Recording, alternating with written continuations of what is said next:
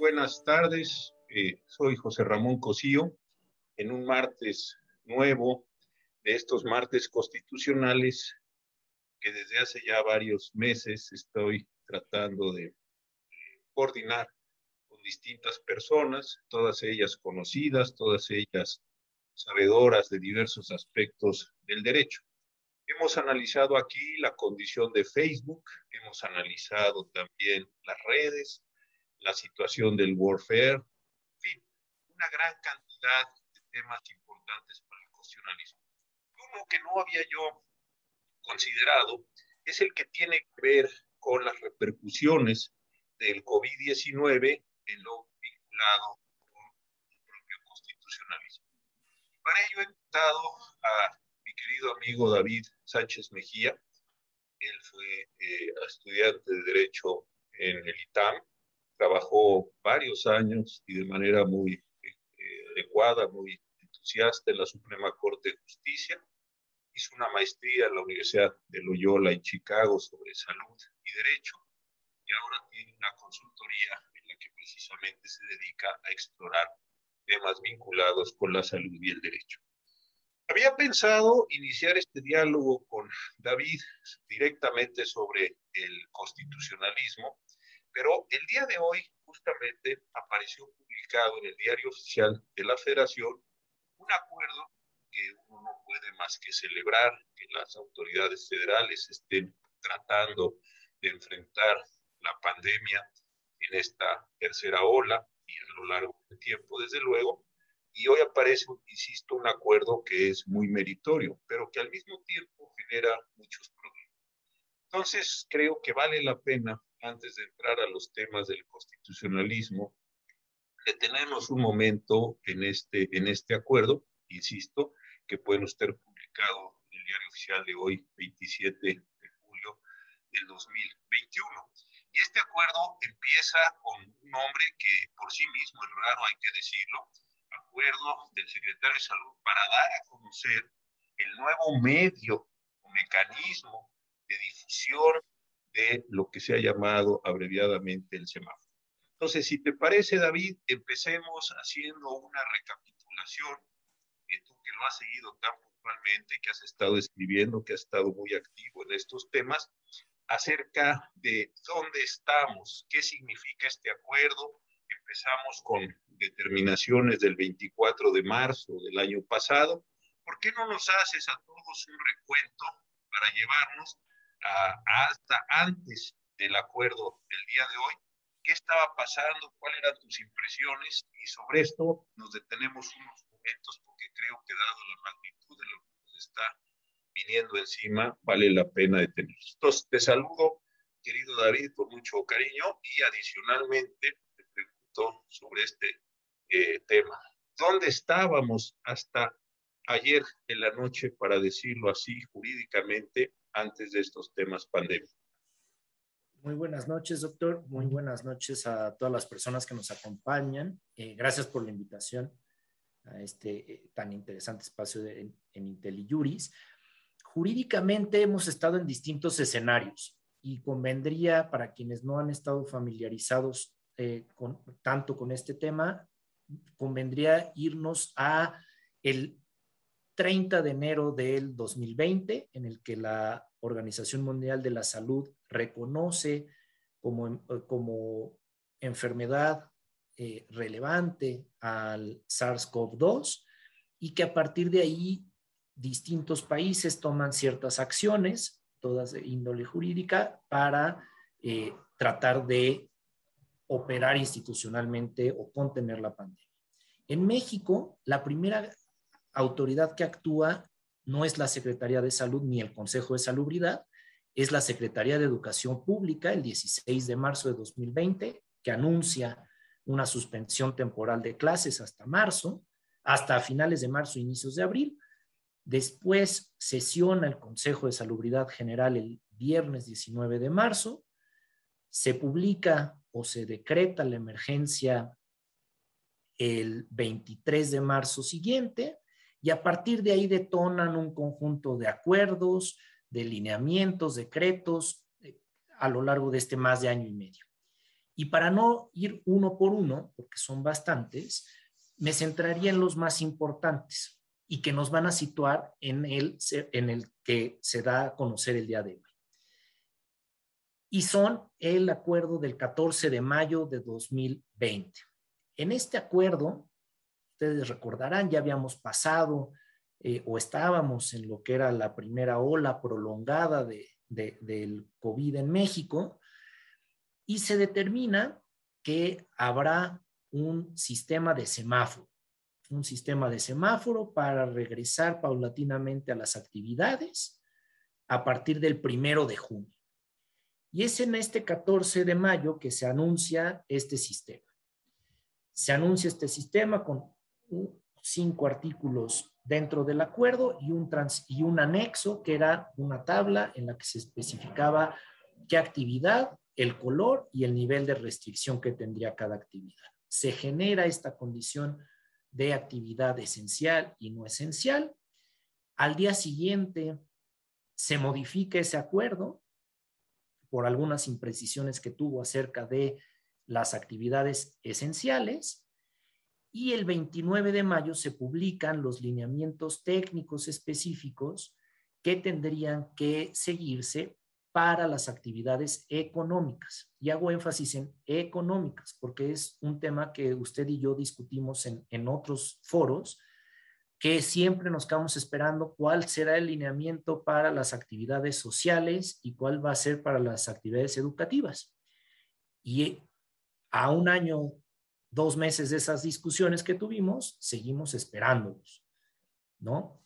¿Qué sucede? Bueno, avanzamos en, el desarrollo de las olas epidémicas, de las restricciones y demás. Se publican eh, varios acuerdos relacionados a eh, procedimientos de compras y adquisiciones de insumos, de eh, aprobación de vacunas, etcétera.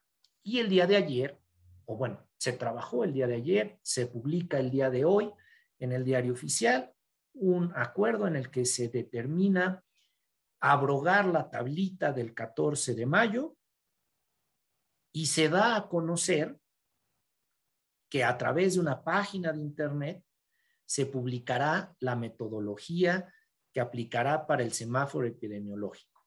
Y es importante hacer énfasis en la metodología, pero espérame un momento, ya, llegamos al punto en que quería que yo que llegáramos.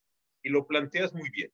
Primero, el acuerdo de hoy no está publicando la tabla. El acuerdo de hoy, como tú muy bien lo dices, nos está refiriendo a cuál va a ser el medio de publicidad de la nueva tabla. Entonces, si yo me quiero enterar de cuál es la nueva tabla, ya no va a suceder como sucedió el año pasado que voy al diario oficial, sino voy a una página de internet que tiene sus problemas de, saber si esto es una fuente del derecho, pero en fin, lo mandas a una página de internet y entras a esa nueva tabla. Estamos de acuerdo en esto porque creo que es importante para las personas que nos están, eh, que están aquí participando con nosotros, que por lo demás les mando un abrazo a todos, que ya vi que están de muchos lugares, muchas gracias, qué bueno. Pero esto es interesante en términos del sistema de fuentes del derecho, no es trivial, tú lo estás eh, recalcando no encuentro la tabla en el diario voy a una página de internet y esa página de internet me dice cuál es el nuevo sistema, ¿no? ¿Eso es así? Es así y tiene sus, sus complicaciones, porque como tal, la tabla no está en la metodología. Lo que encontramos en la metodología que se publicó, que además es la versión 6.0, y ahorita hago un paréntesis en eso, se encuentran ejemplos de lo que podrían ser las medidas en función del color para los distintos tipos de actividades. Y entonces ya no sabemos cuál es la tabla, sabemos cuáles son los criterios para determinar un puntaje, pero no sabemos a qué categoría de la tabla le corresponderán determinadas restricciones o permisiones. Entonces me parece eso delicado.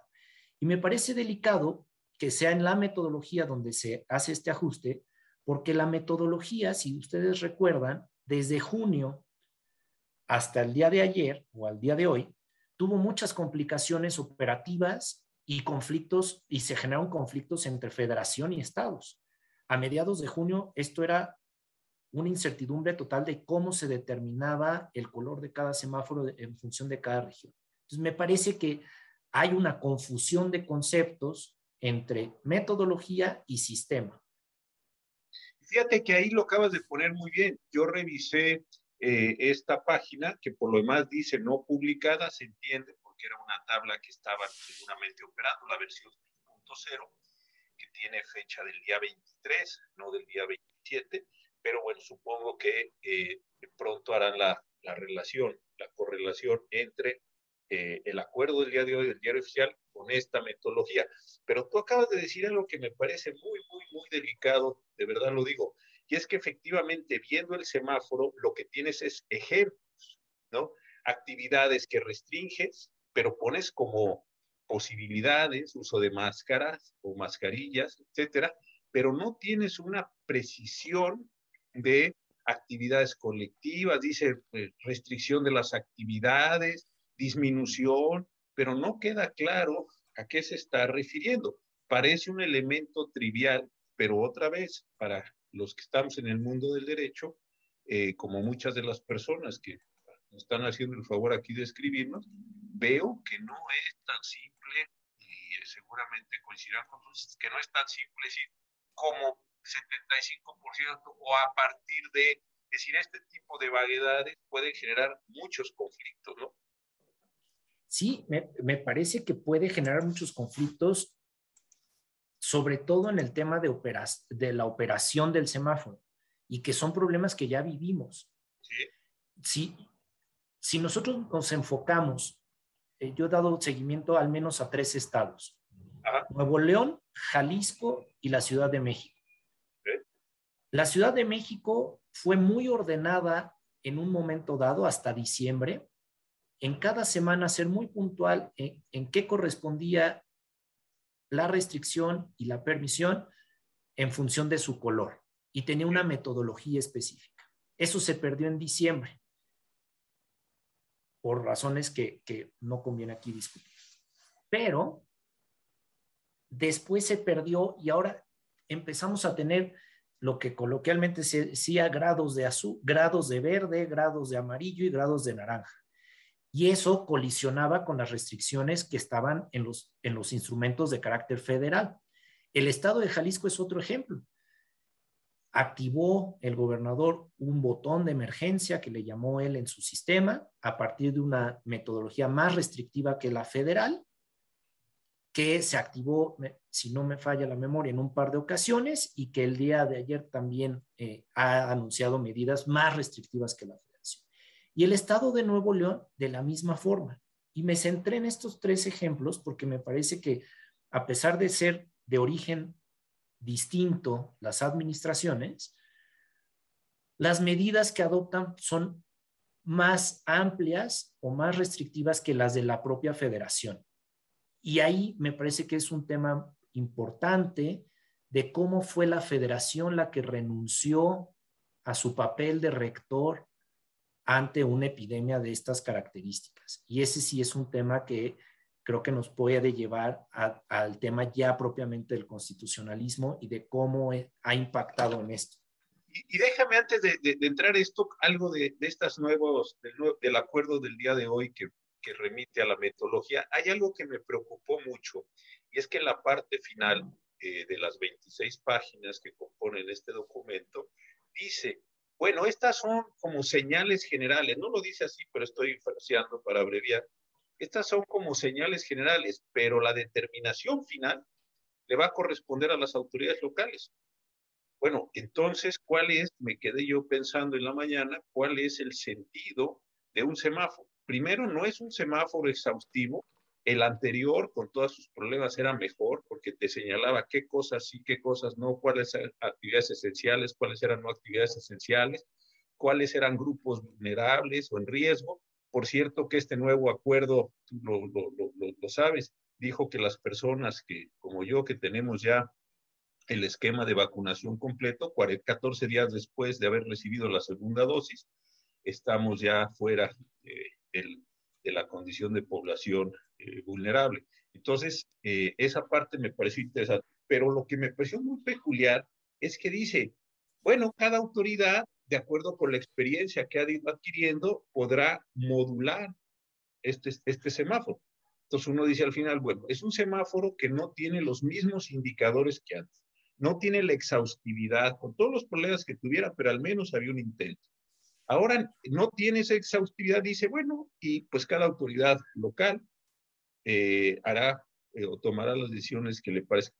A mí me parece que esto de verdad nos deja en una condición de altísima incertidumbre, David, y nos pone en una situación prácticamente, eh, no lo quiero decir a ciegas, tampoco quiero ser catastrofista, pero sí en una situación de gran discrecionalidad para las autoridades eh, eh, locales, ¿no?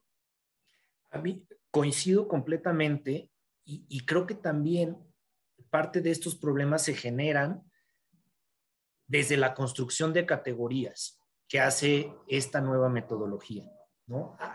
son tan vagas unas nuevas categorías que, empiezan a, utilizar eh, operación reducida con porcentajes, que eso es muy puntual, pero hay otras cosas como eh, reducción de movilidad comunitaria. ¿Qué debemos entender por movilidad comunitaria? qué debemos de entender por disminución ligera en el espacio público. Me parece que la construcción es muy, muy vaga y que eso se refleja en, esta, en este último párrafo de tres líneas, que es gravísimo, como, como bien menciona, de que las entidades presentarán su plan de implementación, pero no se dice para qué lo, para qué lo van a presentar, si eso tiene que ser aprobado, si va a ser eh, consensuado, si va a ser, eh, no dice nada de cómo va a implementarse ese plan, solo dice presentan el plan de implementación, de seguimiento y de vigilancia, en función del nivel de riesgo que salga en este semáforo. Entonces, el semáforo rojo para la Ciudad de México podrá significar una cosa completamente distinta que el semáforo rojo para Baja California. Y eso se vuelve, por, por decirlo de manera leve, caótico. Exactamente. Fíjate, acabas de poner un, caso muy, muy, muy correcto. Cuando dices disminución de la movilidad colectiva. Está bien, es un concepto que en principio a todos nos suena bien, pero eh, Claudia Sheinbaum, jefa de gobierno de la ciudad en la que yo vivo, puede entender una cosa y el gobernador Alfaro, al que citaste, puede entender otra y el gobernador Bonilla puede entender otra y cualquiera de los gobernadores eh, que nosotros queramos considerar. Entonces, al final de cuentas, se pierde la acción unificada de carácter sanitario, y esto sí me parece de verdad que es un, eh, un error muy serio el no haber acumulado la experiencia, tanto que tú lo pones muy bien, de construcción de categorías como de correlación entre niveles. Eso sí, modificaron los 10 eh, eh, elementos eh, para categorización de la situación de riesgo que está cada una de las entidades, pero al final de cuentas, pues esto lo desfondas, me parece, al decir, bueno, y ustedes tendrán la posibilidad de ajustarlo, entonces podrías tener acciones muy diferenciadas. La única restricción, seguramente lo viste, es que dice no podrán variarlas eh, sino después de 15 días. Bueno, al menos, al menos tiene esa pequeña condición temporal, pero fuera de eso, gobernador podría decir, caray, me equivoqué, o caray, quiero yo movilizar más mi economía, o quiero yo cerrar más la, la, la, circulación. En fin, hay un problema. Y uno que con este quisiera terminar este tema, si te parece, David, que es el escolar. Porque eh, tú me lo habías comentado, eh, eh, no hay ninguna determinación, ninguna correlación con, con, con, las escuelas, ¿no? Entonces, las escuelas quedan también en una condición nebulosa y ahí me preocupa que en las muy complicadas relaciones del sistema educativo entre la federación y las entidades, si cuando se diga desde una orden federal se abren todas las escuelas, se cierran todas las escuelas, los propios gobernadores o las propias autoridades sanitarias de los estados tienen la posibilidad de decir, pues eso será en la Ciudad de México, aquí las escuelas se abren, aquí las escuelas se cierran. Y muy preocupante esto en el contexto de que lo que dijo el presidente de la República como una expresión, entiendo que es una expresión eh, pues, coloquial, de llueve, trueno, relampague, van a abrirse las escuelas en agosto. Oiga, pero con este nuevo semáforo, con esta nueva eh, metodología, con esta descentralización de autoridades, tampoco queda muy claro. No sé si a ti te quede claro en esta conversación muy agradable que estamos teniendo, si puede haber una orden ejecutiva federal o si depende de las autoridades locales o cómo lo estás tú armando a la luz de todo lo que tú has estado analizando. El tema educativo a mí me preocupa muchísimo eh, en función tanto del impacto que está teniendo el cierre para, para los jóvenes y, los, y, la, y la niñez que no está pudiendo acudir a las escuelas, que eso es un impacto que ya se está midiendo en otros, en otros países y que tendría que discutirse y analizarse a fondo y no tanto en, el voluntarismo de se abren o se cierran eh, indiscriminadamente las escuelas. Ese es un tema que, habría que discutirse. Pero en el, en, el tema de cómo se ha ido conduciendo, podemos ver un paralelismo. La CEP fue, como decía al inicio, fue la primera en actuar. La CEP, en función del primer acuerdo que fue el 0203-2020, que fue la primera suspensión, lo amplió esa suspensión dos veces, modificó el calendario escolar del 2020-2021, presentó el, el calendario para 2021-2022 y lo sujeta, y eso, es, eso me parece también muy importante del cambio que se generó hoy, lo sujeta al acuerdo y a las disposiciones que deriven del acuerdo del 14 de mayo. Y entonces volvemos al mismo problema. Si nosotros ya quitamos la referencia o el marco de referencia del semáforo y lo convertimos en un documento colgado en Internet con una metodología cambiante y que puede ser dinámica, pues se va a generar una condición de, de mucho desorden, ¿no? Me parece que ahí habrá que ser muy cuidadosos en cómo se construye, en ver cómo la SEP va a tratar de adaptar el calendario a esta decisión y cómo van a reaccionar los estados, ¿no? Porque desde mi punto de vista, la acción extraordinaria, que es donde está fundamentando su actuación la Secretaría de Salud, no habla tanto de actividades escolares esas cuatro o cinco fracciones del 184 de la Ley General de Salud, no me parece que sean el, no, no me parece que la Secretaría sea el lugar adecuado para tomar esa determinación. Quizás con su carácter de autoridad constitucional tendría que ser el Consejo de Salubridad General quien determine al contar tanto con la participación de la SEP como de la Secretaría, cómo se va a dar esto en el plano nacional, porque me parece que a partir de una determinación de llueve, trueno, relampaguee, pues se va a generar una condición de bastante eh, conflicto, ¿no? Me parece que puede darse el conflicto tanto entre la federación como en los estados. Y habrá que tomar en cuenta también al magisterio, que también es un actor muy importante. No, y fíjate, ya iba, decía yo que cerráramos, pero hay varias preguntas de varias, eh, en los chats y se las agradezco mucho, y en las preguntas y en el chat, los dos sistemas aquí. Eh, lo interesante de esto es que se generan muchos problemas. Dice una persona ahorita, una compañera Irene, oiga, y si dan de baja a los niños, y las, las madres tienen que planear, padres, sobre todo las madres, en ellas recaen mayormente estos temas las condiciones y todo esto debía ya estar planeado. Como tú dices, Esteban Moctezuma, cuando estuvo al frente de la Secretaría, yo creo que un trabajo en ese sentido muy de previsión, ir, ir, ir, ir comunicando. Aquí estamos en una situación de, cierta, de, cierto silencio, de cierta orfandad, donde no sabemos muy bien, y como dices tú muy bien, eso es una observación muy interesante que acabas de hacer. Al haber derogado el anterior semáforo, pues derogaron también las condiciones escolares. No sé si eso lo, lo calcularon intencionadamente, pero si el semáforo con el que nos vamos a quedar es la remisión de los lineamientos que hoy resultan, que, que están en Internet y que hoy resultan del diario oficial, quedan más huecos que soluciones con respecto a lo que teníamos anteriormente. Sí, no, y, y se genera incertidumbre para la población. Este último acuerdo que, se da a conocer el, calendario escolar habla del registro para, para, el, para el siguiente curso y habla de que en función del color del semáforo se podrá hacer presencial, por medios electrónicos o por cualquier otra vía.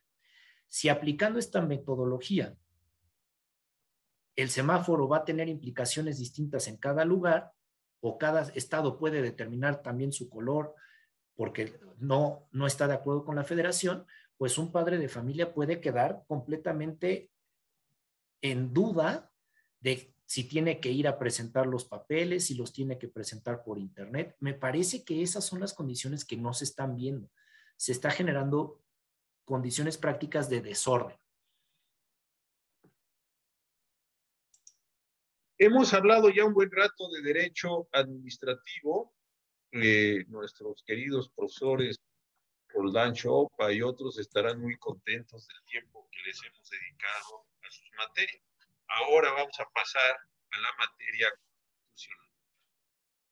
Tuve la ocasión, y tú conoces ese libro, de coordinar junto con el profesor Manuel Aragón y con otro amigo común tuyo y mío, con Luis Felipe Nava, un libro bien interesante sobre la crisis de la democracia, la crisis del parlamentarismo, la crisis en estos tiempos que genéricamente le llamamos de populismo. Pero algo, y ese libro está publicado en Tiranta, cada parecer, la verdad está muy bien, hay gente buenísima que nos hizo el favor de cooperar, de colaborar y mandarnos sus ensayos. Y hay un, capítulo que a mí me gustó mucho, que fue idea del profesor Aragón, que lo, lo pusiéramos, que tiene que ver con qué va a pasar con el constitucionalismo después de. Esto es interesante y digo, tú ya leíste el libro, lo conoces bien, tú y yo hemos platicado mucho de estos temas, pero me, y hemos escrito inclusive algún par de, de colaboraciones tú y yo, pero me gustaría ponerlo en contexto y a ver si vamos coincidiendo. Estamos en una charla, la verdad estamos muy a gusto y, y las personas aquí están eh, mandándonos buenas buenos temas. Me dice alguien que el audio está fallando. ¿Me escuchas bien tú, David? Yo sí, no sé si usted a mí me... Sí, sí, perfecto. Entonces ha de haber sido un momento y si no, avísenme y, vemos, eh, eh, vemos arreglamos esto. Pero bueno, entonces la cuestión aquí interesante me parece que es la siguiente. Eh, voy a subir un poco el volumen para, por si ese es un problema del... Ahora, Creo que aquí lo muy interesante es esto. El constitucionalismo traía una dinámica muy buena, yo creo. Empezó a entrar en un proceso de crisis hace varios años. Creo que el constitucionalismo no tuvo la capacidad de darse cuenta que había que hacer una redistribución, que había que hacer unas regulaciones adicionales a ciertos actores económicos, que había también de enfrentar la, eh, temas de desigualdad, de pobreza. No tampoco me parece que hizo todos los ajustes eh, con la globalidad, etc. Entonces, ahí hay problemas sin duda. Pero la cuestión aquí interesante es la, la pandemia como tal, estos prácticamente dos años que va a estar la humanidad, pues si no encerrada así, eh, en un nivel de desarrollo mucho más limitado, de convivencia social, etcétera, le va a generar cambios al constitucionalismo, uno. Y dos, el constitucionalismo le va a generar cambios a la salud pública, al modo en que vemos la vida, al modo en que nos relacionamos. Eh, eh, en este sentido, creo que es un problema de ida y vuelta. Tú con lo que has estado leyendo y con lo que has estado analizando, que de verdad has seguido muy puntualmente esta, esta epidemia, ¿qué crees, qué crees que va a acontecer hacia el cocionalismo? ¿Cuál es tu percepción? Primero empecemos.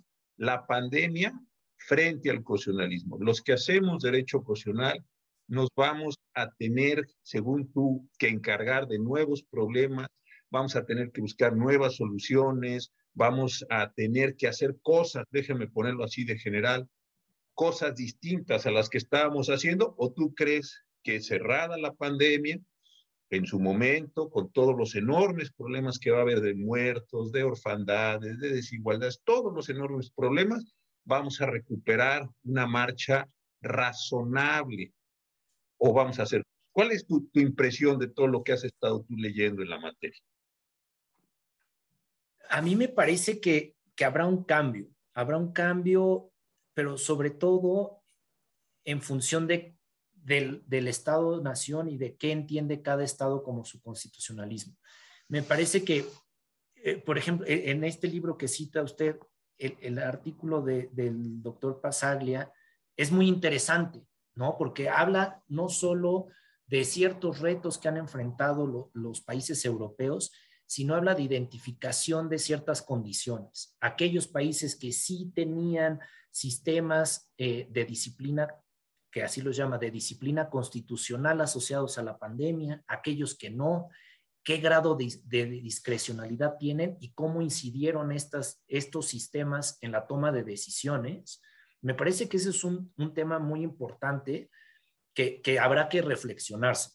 Creo que quizás, eh, y, no, no, por, no por reconocer mucho o, tantísimo al, al, constituyente del 17, hay una condición análoga en términos de, salud pública.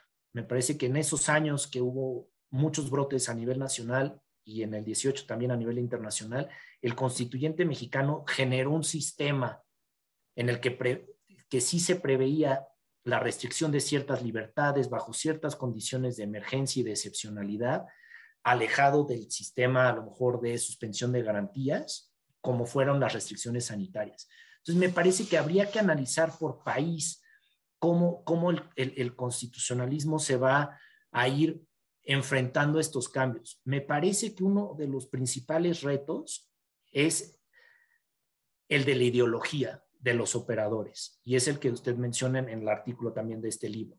Me parece que ahí el, el constitucionalismo se va a enfrentar a un desafío en cómo sus operadores o cómo los actores que se encargan de enarbolar estos principios, de darles cauce a estos principios, se adhieren o no a ellos. Y me parece que ahí hay un gran reto.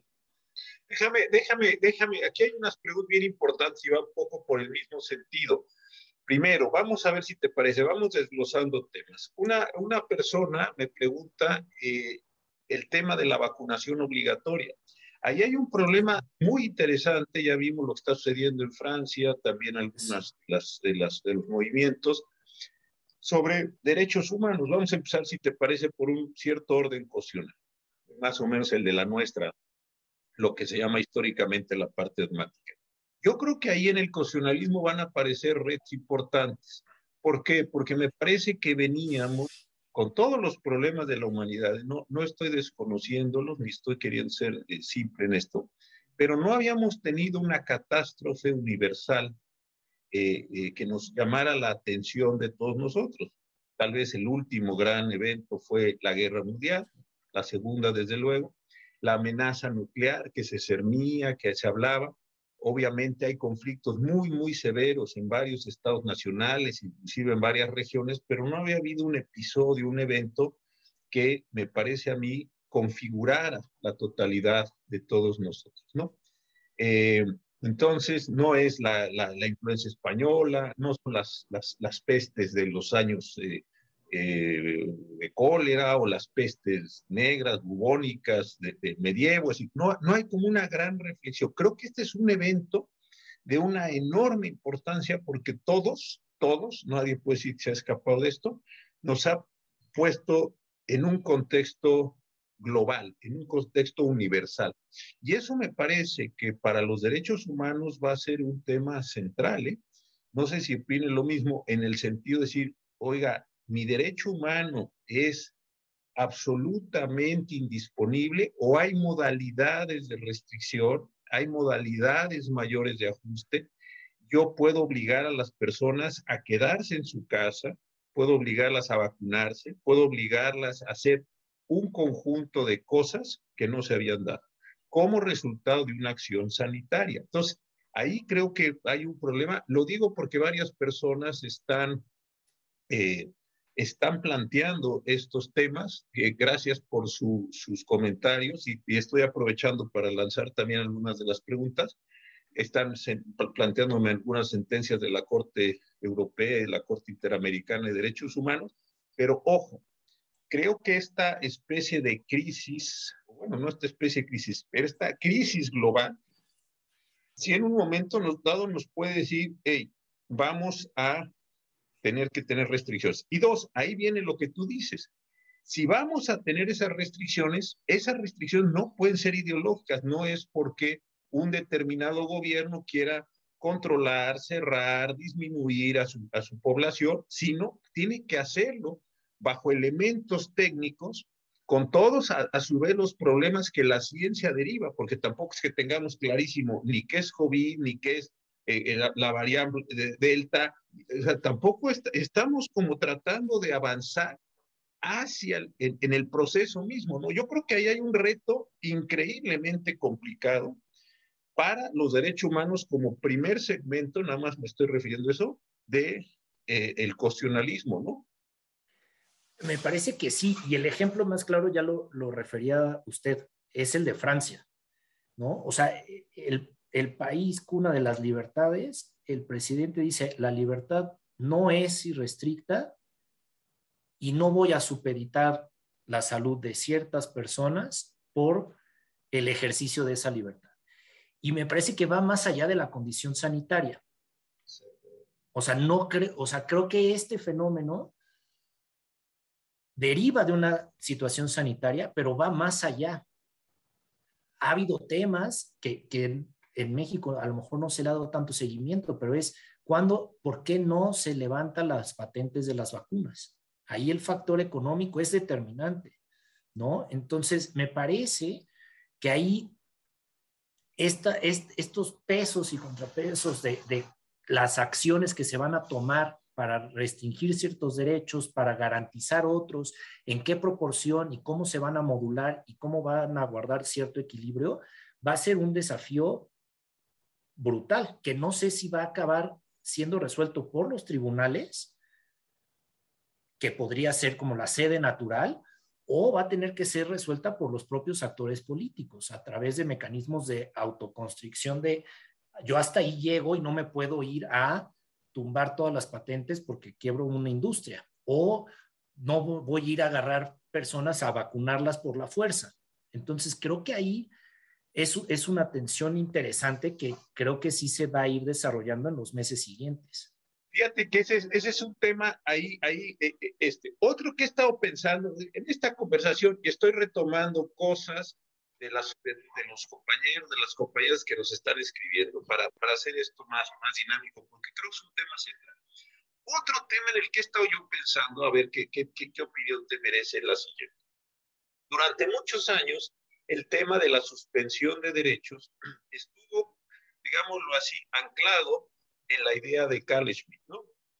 Un libro, digo, no puede estar de acuerdo no con Carl Schmitt, pero de que es un pensador potentísimo, que siempre tiene enseñanzas, en fin, eh, eso nadie lo podría decir. Y entonces creo que la discusión sobre la suspensión, la restricción de derechos, estuvo anclada en Carl Schmitt y era una condición estrictamente política es el soberano el que al final de cuentas establece el estado de excepción y al establecer el estado de excepción determina cuáles son las condiciones de vida del resto de los Por decirlo muy rápido, ¿no? hay, muchas lecturas, pero déjame poner una clásica. Si esto es así, me parece que nos va a generar un problema que para ti, para las personas que están tan involucradas en el mundo de la salud, va a ser muy importante. Y es la suspensión de derechos no se va a hacer solo por clave política, sino se va a hacer por clave sanitaria. Y esto sí creo que es una novedad en la discusión constitucionalista. Aquí los, las, las, personas que están en el chat y en las preguntas, a ver qué, qué les parece lo que estoy diciendo. ¿Por qué? Porque, insisto, estamos anclados en Cáliz. Entonces, soberano es aquel que determina el estado de excepción. Y determinar el estado de excepción pues, es determinar los, las fronteras, los bordes, por mí mismo, del orden jurídico, ¿no? Esta es la gran tesis de Carles. Entonces, creo que el problema central es, ¿y si la restricción de derechos tiene una base sanitaria que no es una base política? ¿Y cómo deslindas? Tú lo decías muy bien, por eso traigo este segundo tema cuento, la base sanitaria de la base política. ¿eh? Wow, este me parece que es un tema en el que tenemos que trabajar eh, muchísimo en los próximos años porque de otra manera, pues me parece que vamos a seguir o anclados en la vieja historia política y esa historia política va a contaminar lo sanitario o vamos a considerar que toda suspensión sanitaria tiene una base política, que desde luego la tiene, pero no me refiero a ese sentido. No sé qué opines de esto, porque también me parece un tema eh, importantísimo y como para darle y darle y darle y reflexionar sobre eso y recuperar para aprender de ellas, pero no necesariamente para aplicar las, categorías schmittianas, ¿no? A mí, a mí lo que me llama la atención de este tema es justo el proceso de toma de decisión, ¿no? De, de, de, del soberano que determina cierta condición en función de o a partir de ciertos eh, criterios que él puede determinar previamente. Creo que ahí está el tema. Yo creo que ahí entra un tema que, que, que usted y, y, algunos de sus colaboradores han trabajado mucho, que es la base científica en la toma de decisiones, ¿no? Porque ya no es esta toma de decisión eh, voluntariosa en la que yo digo, se hace esto, se restringe, se abre, etcétera, sino que tengo o que deben de tener ciertos parámetros técnicos y científicos para esa toma de decisión. Y, creo que aplica tanto lo sanitario para cualquier otro tema, ¿no? En lo económico, en lo social. Me parece que estas restricciones pueden darse dos condiciones, eh, eh, balanceando tanto la parte eh, política con la parte técnica. Se puede dar una condición de choque, esto es que la parte científica no esté de acuerdo con la decisión del soberano y que el soberano se imponga, o que haya una colaboración estrecha en la que el soberano ceda cierta determinación o, el tomador de decisión ceda cierto margen de actuación a esta persona o a este grupo de personas encargadas de tomar estas valoraciones técnicas, como podría ser el, caso del doctor Fauci en Estados Unidos, pero por el contrario, creo que se puede dar un tema también de complicidad y de complicidad en un sentido negativo, en el que se supedita o, se condiciona y se hace pseudociencia para justificar las decisiones del soberano. Y entonces ahí me parece que se van a generar problemáticas también distintas. Por un lado... y aquí te están preguntando algo que sé que de tus temas consentidos por qué el Consejo de Salubridad ha estado tan ausente. Yo creo que aquí es donde cobra sentido, y tú lo decías hace un rato, la visión del doctor Rodríguez y de los constituyentes del 17. Tenía, tenías de origen el 29 constitucional para suspender lo que entonces eran garantías individuales. Muy bien. Pero tenías el 73-16 y el 73-16, la verdad es que yo creo que es esa pieza, ¿no? Que puede, que puede resolver algunos temas si estuviera bien integrado el Consejo, si tuviera claramente sus facultades, tú lo decías muy bien, si no estuviera ideologizado el Consejo, eh, si no tuviera una serie de cargas posibilidades de actuación, entonces, mire, lo político, la suspensión de derechos, es pero las restricciones de derechos por la autoridad ejecutiva de carácter sanitario, a mí ese es otro problema. Entonces, ¿cómo podrías? Ahí yo creo que hay una, una, una, una pieza, y lo está preguntando varias personas aquí en, las, en, el chat, yo lo estoy sacando para lanzarlas al aire y para hacer esto más participativo, no un monologazo, un diálogo ahí que nadie pelamos, sino hacer una cosa un poco más interesante. Ahí está una solución posible. Y dice esta persona, que también preguntaba dos, tres veces, dice, ojo, ¿y cómo sabemos que estamos tomando decisiones con buena ciencia. Tú también lo dijiste, la ciencia ha tenido, ya está, clarísimo el caso del ICEN, en fin, muchas cosas. La ciencia también luego hace unas cosas espantosas, ¿no? Pero entonces, ese equilibrio yo creo que hace una de las grandes discusiones emocionales eh, en, el futuro. ¿eh?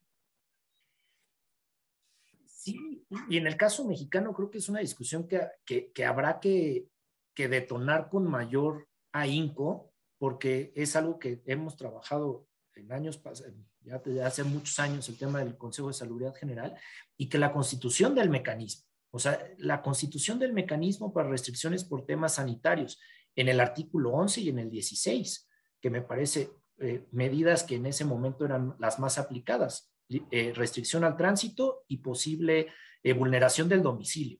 más el 73 fracción 16, pero con un órgano técnico, con decisiones basadas en evidencia científica adecuada. Me parece que esa discusión se ve, o, o, esta discusión que estamos teniendo en términos de cuál será el reto, yo creo que el reto que enfrentaremos es el de los individuos. El reto que vamos a enfrentar o que estamos enfrentando es el de los operadores, porque quizás los mecanismos están, pero los operadores no los, no los comprenden de la manera que tendrían que entenderlos, o a lo mejor hacen un uso discrecional o, medio ambiguo de ellos. Entonces ahí... Ahí, ahí déjame, déjame interrumpirte porque, y, y jalo otra pregunta. A ver, Claro, sí es cierto que hay un problema operadores, pero tú y yo lo vimos. El Consejo de Salubridad en distintas leyes generales de salud o de salubridad, como se llamaran a lo largo de la historia, esto es muy fácil hacer la cronología, pero no perdamos el tiempo en eso, fue disminuyendo sus facultades. Hoy es un órgano pequeñito, con muy pocas facultades, tiene facultades más farmacéuticas que, que, que políticas, eh, en el sentido que estamos hablando, y algo que se mostró en el momento en el que se convocó, se invitaron como eh, integrantes adicionales a, a, secretarios tan importantes como gobernación, que no estaban. Entonces ahí uno se da cuenta y dice, pues qué pésimo diseño, cómo se había planeado que fuera el Consejo de Salubridad General cuando esos secretarios que parecen imprescindibles, la secretaria de gobernación es imprescindible porque simplemente lleva las relaciones entre la federación y los poderes, eh, federales y locales, etcétera, no estaba prevista. Entonces sí parece que hay un diseño de la falta de comprensión de esta necesidad de tener. Ahí, ahí, te, dejo esa pregunta. Y otra que me parece que también estabas tú sacando, y vamos a otro tercer problema del constitucionalismo, que es el problema de la división de poderes. No en el, el sentido viejo de Montesquieu, eso ya lo sabemos, no, en el sentido de cómo se imbrican unos con otros, y esta parte que varios de nuestros colegas, amigos, otra vez el profesor Roldán, Josefina, García Zarubi, han estado trabajando de la deferencia que tienen los órganos jurisdiccionales hacia los órganos técnicos o los órganos legislativos hacia los órganos técnicos que tienen que tomar decisiones. Esa deferencia, así como tú sabes más que yo de esto en términos funcionales, salvo que cometas una gravísima violación de derechos humanos, yo te voy a dar por bueno, déjame decirlo así, ya sé que estoy abreviando muchísimo, es una larguísima jurisprudencia estadounidense, pero te voy a dejar que tú revises esas cosas porque pues tú tienes un mayor expertise. Creo que esa eh, eh, eh, división de poderes no orgánica, esa ya la, más o menos la ven, funcional, es también un tema que otra vez nos lleva a repensar constitucional y ahí otra vez caes en tu viejo tema muy conocido y explorado tema del Consejo de Salubridad.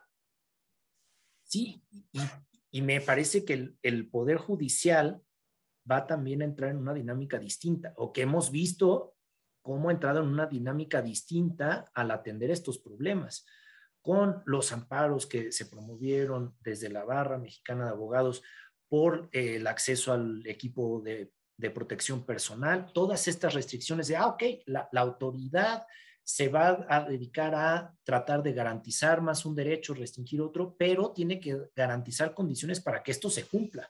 No se trata solo de reconvertir espacios y, que lleguen ahí las personas. Se trata de que también quienes van a articular esta estrategia cuenten con la protección de sus derechos, ¿no?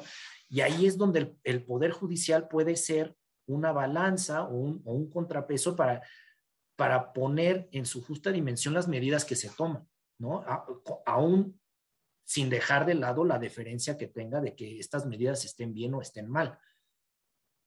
Fíjate, entonces ya llevamos derechos humanos, restricciones de derechos, la discusión increíblemente compleja, que esa ojalá que veo muchos profesores aquí, este, en fin, estamos llegando a las 300 personas de audiencia, veo muchos profesores de muchos lados, ojalá de veras que recuperemos la, la discusión de cómo se pueden suspender derechos, bajo qué criterios, bajo qué va. Ahí hay un tema central. Acabamos de tratar de división de poderes. Otro tema, yo sé que no todos los estados, también hay personas de, América Latina que nos están viendo, eh, eh, y algunas de, los Estados Unidos, muchas gracias, aquí hay un tema central. No todos los estados tienen la organización federal o alguna forma de descentralizada, algunos son estados centrales, etcétera. Pero creo que para el constitucionalismo también tiene que ser una discusión importantísima la de cuáles son los arreglos territoriales, por llamarlos así, la forma de Estado, como se llamaba históricamente, en, en, en, en, los países. Esta vieja teoría de la subsidiariedad, bueno, yo puedo hacer todo eh, y lo que no puedo hacer lo hace el siguiente Nobel y lo que no puede hacer una teoría que tuvo mucha, que tuvo boga en los años 60, 70, hasta un poco los 80, muy menos, menos considerada. Hay otras dinámicas globales, pero creo que también repensar qué cosas son del Estado nacional, qué cosas son de los diversos niveles de acuerdo con cada país, que sabemos, Ciudad de México, entidades federativas, municipios, cómo se va a reconfigurar ese pensamiento constitucional, me parece eh, eh, que también es un temazo. Tú y yo y otros amigos hemos platicado mucho del enorme desorden que existe en las relaciones entre federación y estados en materia de salud con unos convenios de coordinación, como gran mecanismo, lo digo con un poco de sorna, gran mecanismo de ordenación de, de atribuciones, como si de unos convenios pudiera salir una estructura tan compleja. Yo creo que COVID, en este tema, otro, otro tema del constitucionalismo, que son los arreglos territoriales, también nos plantea retos increíblemente complejos, David. Me parece que sí, y agregaría uno más, que es el, el carácter supranacional me parece que también a nivel supranacional se están dando unas condiciones muy fuertes de cuándo se colabora, cuándo se, cuando se solidariza un país con otro, bajo qué condiciones voy a restringir el tránsito de un país a otro. Y veía un comentario hace rato de, es que no en todos los países se aceptan todas las vacunas. Y esas son condiciones que van a dar también, creo que, un, un nuevo, un nuevo, una nueva configuración a, a, las relaciones eh, internacionales y suprainternacionales de cómo se van a, a, arreglar las comunidades. ¿No? Sí, y fíjate entonces, si vamos por, por, por razones de tiempo, estoy tratando de si vamos viendo, entonces sí creo que hay un aspecto central ¿eh? que hay que tomar esta disyuntiva. Digo, no tú y yo, tú y yo no somos profesores, entonces ahora, en fin, pero es una, yo creo que es una disyuntiva central tomamos COVID-19 y el SARS-CoV-2 y la, sus distintas variantes como un episodio fugaz, aislado, que no se va a repetir y consecuentemente, una vez que el problema se acomode, se resuelva, se administre, como queramos ponerlo, nunca sin quitar la gravedad del tema, y volvemos a una práctica razonablemente normal o tomamos esta experiencia tan seria, tan dolorosa y la insertamos en el cuestionalismo para hacer del cuestionalismo una cosa distinta. Yo creo que la última gran condición fue la influencia. No sé si tú coincidas. Sé que después hubieron otras, otras pandemias, pero no tuvieron la extensión geográfica, ¿no?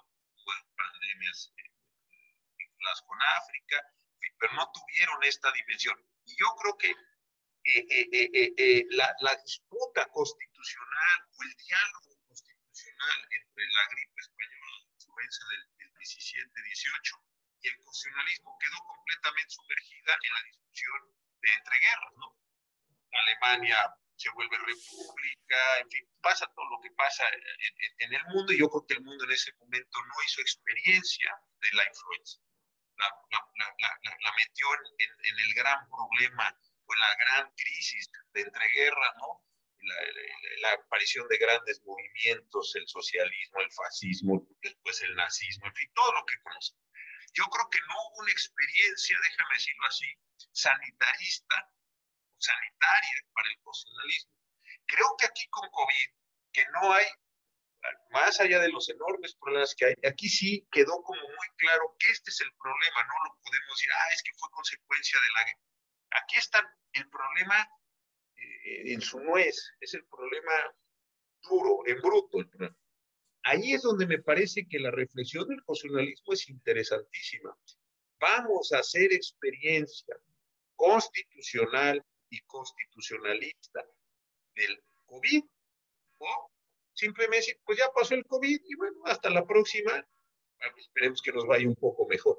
Yo creo que aquí hay un tema eh, central lo regreso a un, a un asunto que tú has estado trabajando mucho, que es el del el Consejo de Salubridad, ¿no? Sí, y me parece que la experiencia que, que se retome tendrá que articular nuevos mecanismos.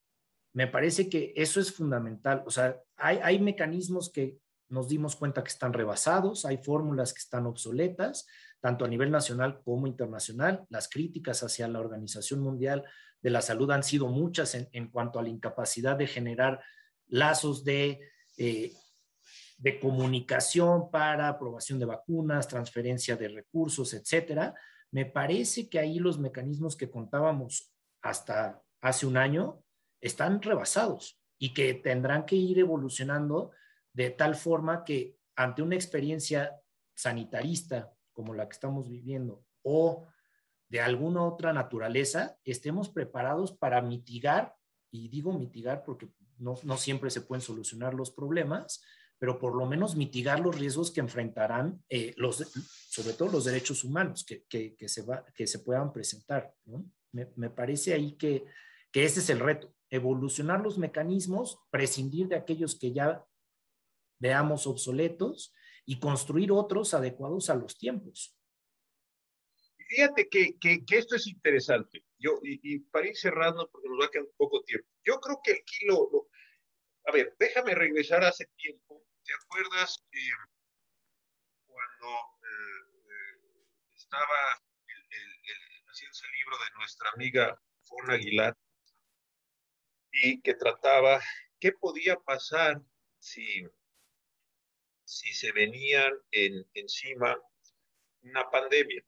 Yo creo que la primera cuestión que convendría es, y no quiero ser catastrofista, pero en fin, parece ser que vamos a tener otras pandemias derivadas de, de, de, del SARS-CoV-2, pero después puede ser otra modalidad, mutación, es decir, parece que vamos a estar eh, un tiempo largo con este tipo de padecimientos por las condiciones de destrucción del medio ambiente, por la forma tan inclemente que tratamos a la naturaleza, por el cambio climático, por la crisis ya climática, ya no solo cambio, en fin, por todos estos elementos parecería como telón de fondo que vamos a estar como humanidad eh, eh, eh, en una situación compleja de riesgos sanitarios, ¿no? Entonces ahí creo que eso lo podríamos aceptar. Segundo, yo coincido contigo en que los mecanismos tienen que ser transformados. No, no puedes tener un artículo 29 constitucional como el nuestro que suspendes todo o no suspendes, es decir, un mecanismo tan una herramienta tan gruesa, una herramienta tan pesada, por decirlo de esta forma, herramienta constitucional para estas Creo que hay ahí. Pero sobre todo creo que el pensamiento constitucionalista, no solo el constitucional, sí tiene que hacer una nueva reflexión sobre los valores, sobre los derechos, sobre las libertades, en términos de cuál es la correlación con la crisis sanitaria no como crisis política, insisto, porque si no vamos a acabar otra vez discutiendo a Carl Schmitt y, eh, y eso ya. Está muy bien eso, pero cuando no es político, cuando no es el Estado que declara el estado de excepción para controlar a sus enemigos políticos o para deshacerse de ellos, sino que el Estado tiene que establecer restricciones. Yo no estoy diciendo cuál es la solución, apenas tú y yo estamos abriendo este tema, pero sí me parece que discutir el tema de los derechos, las libertades, los valores en clave sanitaria temazo que, que, que me parece que, que, esta charla que estamos teniendo ahí, ahí, eh, ilumina muy bien, querido David. Sí, a, a, mí me gusta mucho el tema y agradezco de nuevo la invitación porque ya veo que estamos casi sobre la hora. Me parece que ahí está una discusión eh, que tendrá que permanecer y, y crecer en, en, términos de cómo, cómo nuestra práctica constitucional o cómo nuestra práctica va a determinar nuestro desempeño ¿no? Creo que ahí está la clave, cómo la práctica de estos mecanismos, el recoger la experiencia, podemos medir nuestro desempeño con las herramientas que tenemos. Podemos decir en qué fallamos. Hoy por hoy, a lo mejor en retrospectiva se puede decir, fallamos aquí, fuimos muy laxos acá, a lo mejor esta idea de prohibido prohibir no estaba mal, o a lo mejor sí lo estuvo, etcétera, etcétera. Y a partir de eso, reconstruir o modificar las herramientas con las que contamos. Y eso creo que es un pendiente que nos dejará no solo a México, sino a nivel global, esta experiencia tan, tan, tan terrible que estamos viviendo. Y fíjate en eso, a ver, para terminar con una nota así, para recoger todos estos temas, ¿qué le harías hoy al Consejo de Seguridad General? Hoy todavía, porque la, la pandemia pareciera que como tenemos tantas vacunas, esto ya terminó, yo creo que no ha terminado. Basta ver los índices en los últimos días y los pronósticos terribles que se vienen, no solo en México, sino los rebrotes en otros lados, en fin, todo lo que vemos en los medios de comunicación. Pero tú, ¿qué le harías hoy como un principio de discusión a la estructura, la organización, la integración, los procedimientos del Consejo de Salubridad, para que ojalá nunca llegue, pero esto es como todo en la vida, para que, para no usarlo, ¿no? No con el de usarlo y fastidiar, no, lo compra uno con el deseo de que nunca se ofrezca. Pero si tuviéramos que hacer eso, con el Consejo de ya para terminar, este, porque están preguntando aquí eh, varias personas, ¿qué le harías al Consejo de Salud? Yo le haría dos cosas. Por un lado, una estructura más equilibrada entre actores políticos y científicos, que hoy no tiene, hoy es eminentemente política, y otra le daría potestad para determinar política pública. Me parece que al ser un ente tanto político como científico, podría ser generador de política pública que atienda todos estos grandes problemas derivados del deterioro del ambiente, del uso de sustancias eh, químicas, de contaminación, eh, de eh, epidemias, de problemas emergentes de salud, etc. Me parece que como lo haría eh, un generador de política pública y que fuera ya el Ejecutivo quien se encargue de la implementación y articulación de la misma. Pues David, muchísimas gracias. Yo creo que aquí dejas una nota de, esperanza. A una persona que después, este, ojalá ya, la vi aquí, pero dice, esto da para otras conferencias. Y yo creo que sí. A ver si para el mes de agosto eh, invito a alguien más eh, para que podamos discutir ya no esta parte más operativa en la que nos hemos detenido eh, David y yo, sino en la parte más, eh, digamos, teórica, no porque esta no la sea, sino más, más de valores, más de libertades. Dicho de otra forma, ¿cómo se puede, si es que se va a afectar el constitucionalismo, no el derecho constitucional, el constitucionalismo con estos elementos y también cómo se puede afectar la reflexión jurídica sobre estos aspectos. Así es que, pues, eh, les agradezco mucho, querido David, muchas gracias por participar, como siempre. Dele de cenar ese perrito que ya se ve que tiene hambre, que andaba allí ladrando. Este, eh, pues estaba ladre y ladre, entonces ya dele de cenar al perrito. Y a todos un cariñoso saludo, cuídense mucho, las cosas no están nada, nada fáciles no nos confiemos ni siquiera con el esquema completo de vacunación y seguimos platicando esto. Y ojalá, David, que este asunto del acuerdo y todos estos temas, pues sigas escribiendo sobre ellos, porque de verdad que nos ilustras mucho en cuáles son las variaciones. Y creo que el tema de la pronta anunciada eh, eh, convocatoria para regresar a la escuela es un tema mayor que tenemos que ir entre todos a tener. Así es que muchas gracias David, muchas gracias a todos, muy buenas noches, cuídense mucho. Gracias doctor por la invitación, buenas noches a todos.